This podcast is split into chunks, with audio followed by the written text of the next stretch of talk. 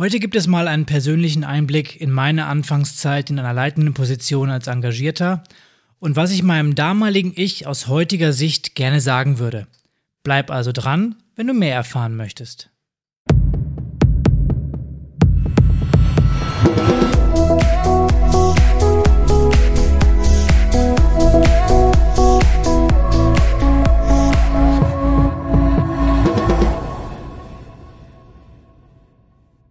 Herzlich willkommen beim Vereinstrategen Podcast. Dein Podcast mit vielen spannenden Themen rund um das Vereinswesen. Wir machen dich hier zu einem echten Vereinstrategen und helfen dir dabei, deinen Verein zukunftsfähig aufzustellen. Heute möchte ich dir mal von meinen Anfängen im Vereinsvorstand berichten und davon, was ich meinem jüngeren Ich heute raten würde, beziehungsweise was ich heute anders machen würde als vor zehn Jahren. Und einen kleinen Hinweis vorweg schon mal, ich möchte dir hier natürlich nicht die Vereinsarbeit schlecht reden oder irgendwie abschrecken, aber wenn ich jetzt hier ein paar Situationen raussuche, dann sind es halt eher Sachen, die sich im ersten Moment negativ anhören und ähm, ja, die ich jetzt halt anders machen würde einfach. Vorweg kann ich aber sagen, dass ich in den Jahren als Vorstandsmitglied viele, viele schöne Erlebnisse und Erfolge hatte und es sich definitiv gelohnt hat, das Amt anzunehmen und ja die Veränderungen im Verein zu begleiten. Außerdem entwickelt man sich ja auch mit der Aufgabe weiter und deswegen gibt es diese heutige Episode von mir. Und wenn ich meine persönlichen Learnings und Einschätzungen hier weitergebe, kannst du überlegen, ob das für dich auch zutrifft bzw. dir auch weiterhilft. Und wenn du schon ein Stück weiter bist als ich heute, dann melde dich doch gerne bei mir und gib mir Erfahrungen aus deiner Tätigkeit weiter und helfe mir, mich weiterzuentwickeln. Und natürlich muss ich auch sagen, dass diese Eindrücke, die ich heute schildere, ganz persönlich sind. Das heißt, dass du dich vielleicht in dieser Episode auch nicht zu 100% wiederfindest. Jeder durchgeht eben seinen eigenen Weg im Ehrenamt. Von daher lasst uns doch einfach mal starten. Ich habe drei Dinge vorbereitet, die ich heute anders machen würde als vor zehn Jahren. Ich fange vielleicht mal an und ordne die damalige Situation ein bisschen ein. Ähm, was war meine Motivation, beziehungsweise wie, wie war das Setting damals? Mit Anfang 20 wollte ich Vorstandsvorsitzender von einem Einspartenverein werden, wo ich vorher als Sportler aktiv war und wo ich dann gemerkt habe, dass es ein paar Probleme im Verein gibt. Der Verein hatte knapp 100 Mitglieder und mir ist ähm, dann aufgefallen, ja, dass die Jugendarbeit nicht so wirklich vorangeht. Ähm, die Kassenlage war damals nicht so berauschend, was sich auch darin niederspiegelte, dass wir sehr viel altes Material in der Turnhalle stehen hatten ähm, teilweise noch, noch Werbebanden mit vierstelligen Postleitzahlen aus der Zeit vor der Wende. Ähm, das war alles nicht so ganz berauschend und aus meiner damaligen Sicht wirkte alles ein bisschen altbacksch. Also auch in der Führung herrschte so ein bisschen das vor, äh, ja, so dieses Motto, das haben wir schon immer so gemacht. Also es gab so diesen festen Plan, der jedes Jahr durchlaufen worden ist, aber es gab keine Neuerung und auch nicht den Willen, irgendwie was anderes zu machen. Das, das passte dann irgendwie auch nicht zu dem, was ich mir gewünscht hätte. Und da habe ich mir dann gedacht, ich bringe mich einfach mal selbst ein und verändere etwas zum Positiven. Und ich war damals schon ja als motivierter Trainer auch ähm, tätig in dem Verein, habe dann so ein paar Sachen angeschoben und ähm, da ich ja auch Sportmanagement studiert habe, hatte ich so ein bisschen den, den Background auch für Vereine und aus diesem BWL-Know-how so ein bisschen was ähm, mit und habe mir das deswegen auch zugetraut, eben die Vereinsführung zu übernehmen.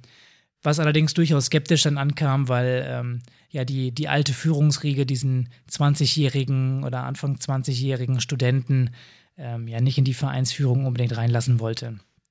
Und so kam es, dass es dann tatsächlich auch einen kleinen Wahlkampf im Verein gab, weil der damals Vorsitzende gerne weitermachen wollte. Und ähm, ja, so hat sich dann irgendwie so, eine, so ein kleines Team formiert und wir haben da dann echt was bewegt und schlussendlich konnte ich dann die Wahl für mich entscheiden und bin dann Vorsitzender geworden und ähm, ich glaube, den meisten im Verein ist dann äh, auch bewusst geworden, dass es eine gute Entscheidung war, mal ein bisschen Veränderung reinzubringen.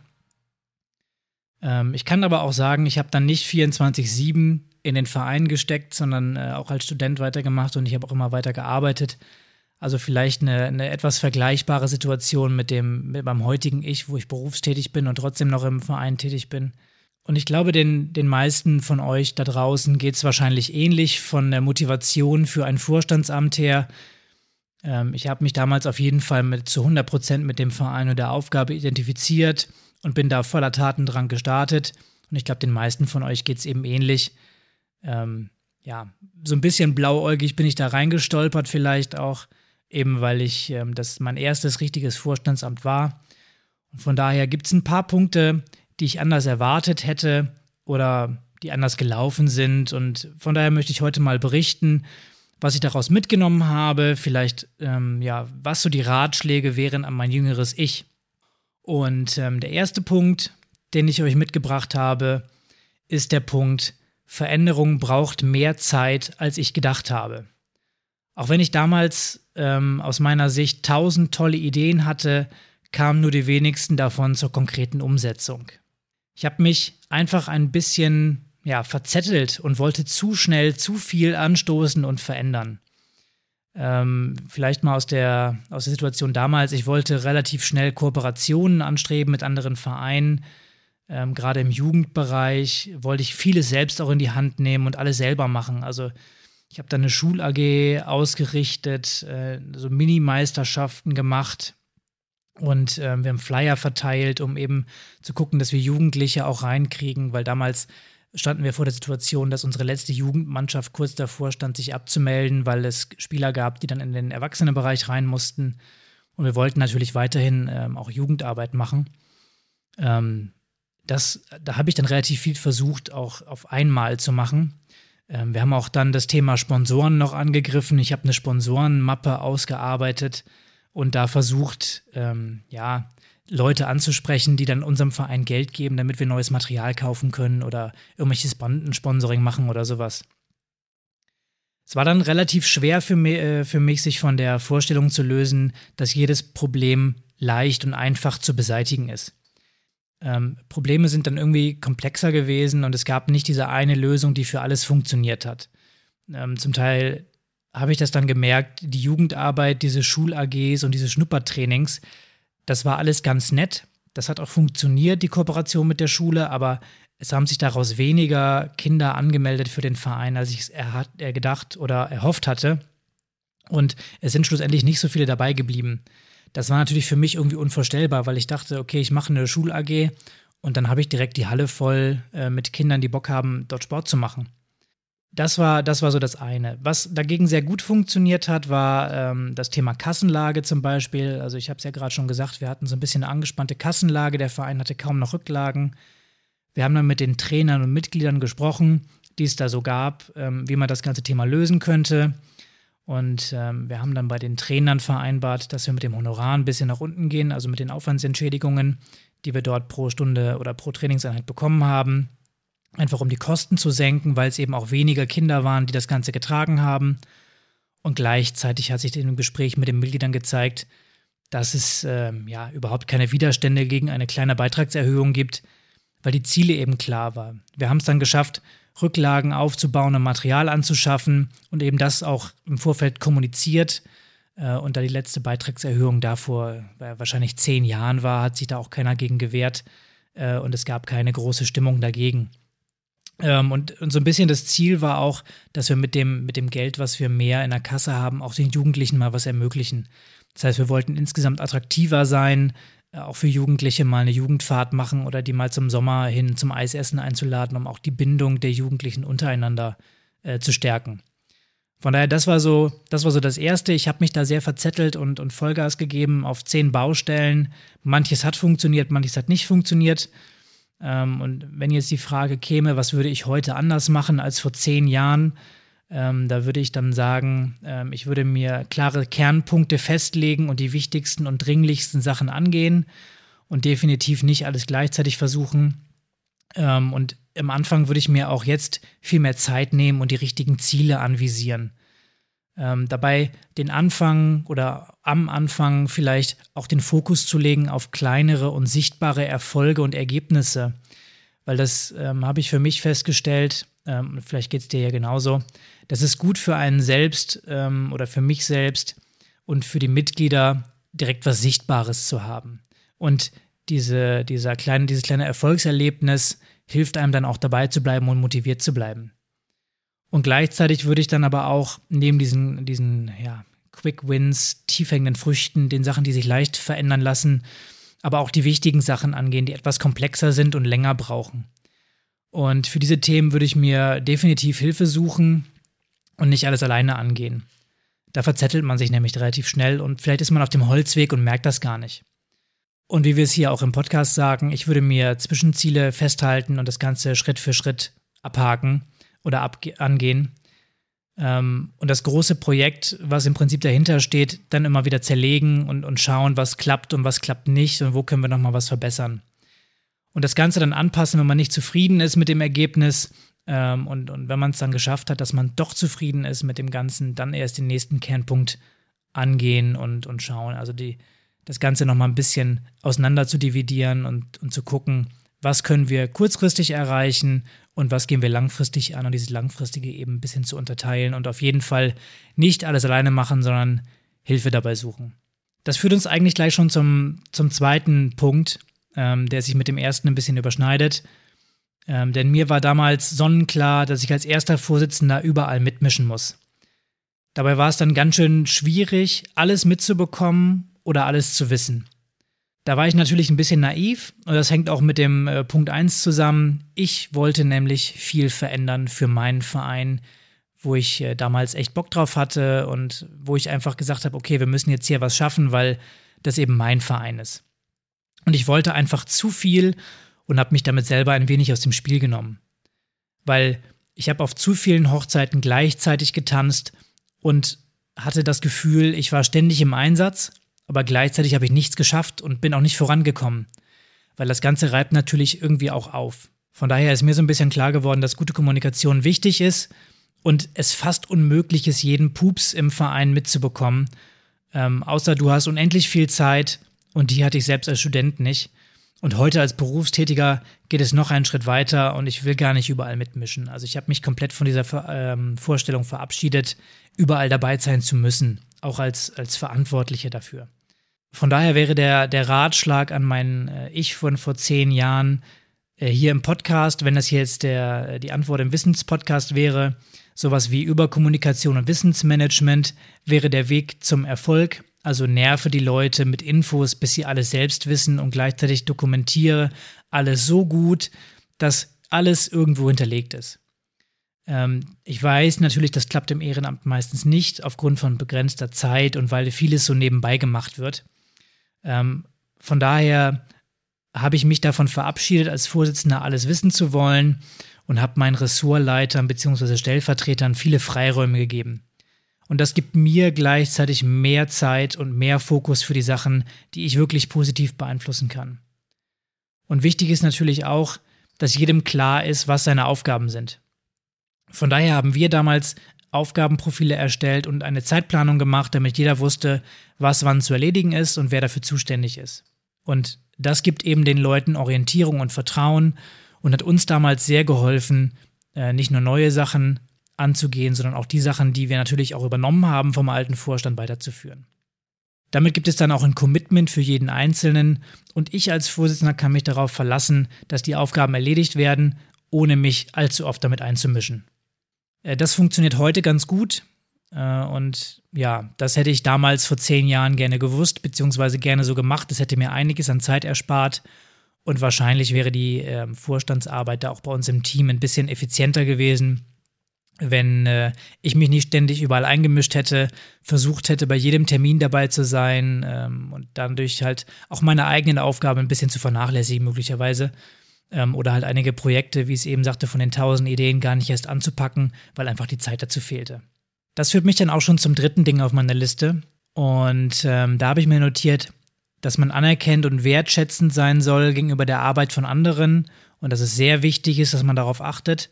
Aber gleichzeitig ist es schwierig, beziehungsweise in meiner Wahrnehmung war es so, dass ich wenig Wertschätzung von anderen bekommen habe jeder kennt es so ein bisschen, Lob ist schön und natürlich wünscht man sich auch so eine ja, Bestätigung für seine eigene Arbeit.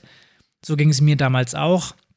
Ich habe es schon gesagt, ich war sehr motiviert dabei und irgendwie hatte ich das Gefühl, das kommt bei den Leuten gar nicht an, wie viel Zeit ich da eigentlich reinstecke. Dass Anerkennung und Wertschätzung insgesamt wichtig sind, wenn es um die Bindung auch von Freiwilligen im Vorstand und im Verein geht, das war, das war mir damals auch schon klar. Ähm, als Vorsitzender wollte ich damit gerne mit gutem Beispiel vorangehen und möglichst viel Wertschätzung kommunizieren. Das Problem war, dass das, was in meiner Wahrnehmung viel war, in der Wahrnehmung von jemand anderem gar nicht so viel war, beziehungsweise vielleicht habe ich auch für die falschen Sachen gelobt. Das war mir in dem Moment gar nicht so klar. Und gleichzeitig hatte ich ein ähnliches Gefühl, wie vielleicht der ein oder andere bei mir im Verein. Ich habe mir nämlich stellenweise den Arm ausgerissen und wie ich ja eben schon gesagt habe, war ich gefühlt überall mit dabei. Aber eigentlich hat das niemand so wirklich mitbekommen oder eben als selbstverständlich angesehen. Und mir persönlich fehlte zum Stück weiter auch die Anerkennung und Wertschätzung von Seiten der Mitglieder. Gut für mich war, dass die Vorstandsmitglieder einen guten Job gemacht haben. Und wir hatten einen super Zusammenhalt. Allein schon wegen der gemeinsamen Arbeit und der Ziele hatte ich Lust, etwas anzupacken. Und meine Vorstandsmitglieder haben mir dann auch die Wertschätzung äh, erbracht. Die haben halt gesehen, was ich alles gemacht habe. Beziehungsweise haben das auch gewertschätzt. Wenn ich jetzt zurückblicke ähm, und überlege, was ich in den letzten zehn Jahren gelernt habe, dann muss ich sagen, ich versuche heute das Thema Wertschätzungskultur noch individueller zu gestalten. Ich versuche den Leuten oder mit den Leuten ins Gespräch zu kommen und die Motive rauszufinden, denn jeder Ehrenamtliche, jeder freiwillig Engagierte spricht unterschiedlich auf ein Lob an. Und dabei gibt es auch nicht zu viel Lob und Anerkennung, denn das Thema Wertschätzung ja, muss ständig gelebt werden, weil dieses ganze, das ganze Lob verfliegt auch schnell wieder. Wie schnell haben wir es vergessen, dass wir für etwas gelobt worden sind? Und desto mehr Personen wir im Verein haben, desto schwerer wird es natürlich, auch alle mit Lob zu bedenken. Von daher auch mein Tipp an mein Ich von vor zehn Jahren, mehr die Person in den Mittelpunkt stellen und nicht die Arbeit desjenigen. Das ist natürlich sehr schwer und ich mache mir auch heute etwas mehr Gedanken darüber, was ich sagen möchte als damals. Ähm, ja, vielleicht mal ein Beispiel. Ich könnte sagen, Sarah hat einen tollen Job bei der Organisation des Sommerfestes gemacht. Das wäre Version 1. Das hätte ich vielleicht vor zehn Jahren gesagt. Und heute versuche ich vielleicht zu sagen, das Sommerfest war vor allem ein toller Erfolg, weil Sarah mit ihrer strukturierten Art immer alles im Griff hatte. Und nicht zu vergessen, hatte sie auf ihre sympathische, kümmernde Art immer ein Ohr für die Nöte der Helfer. Irgendwie klingt Version 2 ein bisschen wertschätzender, weil ich nicht die Arbeit, also die Organisation des Ganzen, in den Mittelpunkt stelle, sondern einfach mehr auf die Person eingehe. Und ich habe die Erfahrung gemacht, dass ich damit die Helfer noch ein bisschen besser adressieren kann und sie sich wirklich auch davon getroffen oder ja, berührt fühlen. Das heißt, allgemein versuche ich heutzutage etwas mehr ein Ohr für die Leute zu haben und das Zwischenmenschliche nicht zu vergessen. Soweit also meine kleine Reise in die Vergangenheit und meine heutige Einschätzung zu ein paar Themen. Ich fasse meine Erfahrungen nochmal kurz für dich zusammen. Ähm, so ein bisschen die Zusammenfassung und Takeaways. Ähm, Punkt 1. Veränderungen passieren nicht von heute auf morgen. Ich habe gelernt, dass ich mir kleine Etappenziele setzen muss und auch kleine Erfolge Erfolge sind. Der zweite Punkt, äh, den würde ich so umschreiben, wenn ich auf zu vielen Hochzeiten gleichzeitig tanze, komme ich nicht voran oder ich muss auch nicht überall dabei sein. Auch hier habe ich für mich mitgenommen, dass es nicht umsonst mehrere Leute im Vorstand gibt. Wenn jedem klar ist, wer was erledigt und man sich auf die Teammitglieder verlassen kann, dann kann ich mich als erster Vorsitzender auch beruhigt auf meine Aufgaben konzentrieren und muss nicht überall mitmischen. Und der dritte Punkt, würde lauten, Wertschätzung ist sehr individuell. Ich habe gelernt, dass es bei dem Thema einen großen Unterschied zwischen meiner Wahrnehmung und der Wahrnehmung durch andere gibt. Deswegen versuche ich heute mehr auf die Person einzugehen. Und eins weiß ich natürlich auch, ich bin noch lange nicht fertig mit meiner persönlichen Entwicklung im Ehrenamt. Jetzt mit Anfang 30 mache ich bestimmt schon viele Sachen anders oder auch besser als mit Anfang 20. Aber da der Mensch sich ja ein Leben lang weiterentwickelt, wäre es mal spannend, wie mein 40-jähriges Ich auf diese Episode reagiert. Naja, vielleicht gibt es ja in zehn Jahren diesen Podcast noch und wir machen mal ein kleines Update. Ich hoffe, dir hat dieser kleine Einblick geholfen. Ich möchte dich ermutigen, dich auch mal mit deiner eigenen Rolle auseinanderzusetzen. Im Ehrenamt können wir uns schließlich ausprobieren und weiterentwickeln. Von meiner Weiterentwicklung hast du jetzt ein bisschen was mitgenommen hoffentlich. Und wenn dir der Podcast gefällt und du noch nicht abonniert hast, dann mach das doch gleich gerne im Anschluss. Damit bekommst du jeden Dienstag die neueste Folge direkt auf dein Smartphone. Du kannst auch gerne mal auf unserer Webseite www.vereinstrategen.de vorbeischauen. Da gibt es jede Woche einen Blogartikel zum Nachlesen und eine grafische Zusammenfassung unserer Inhalte. Bei Fragen und Ideen kannst du Martin und mich natürlich erreichen. Am besten klappt das über info@vereinstrategen.de oder über unsere sozialen Netzwerke. Da sind wir auch als Vereinstrategen aktiv und posten hin und wieder nützliche Zusatzinfos. In dem Sinne verabschiede ich mich und wünsche dir noch eine schöne Woche. Bleib engagiert und bis zum nächsten Mal.